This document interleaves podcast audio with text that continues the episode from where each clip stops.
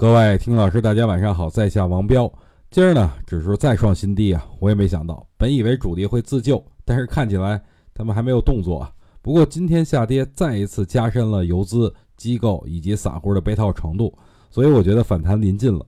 今天晚上呢，我在讲复盘课的时候，有一个网友评论了：大盘从今年以来一直是涨的，但是他买的个股却跌了百分之五十。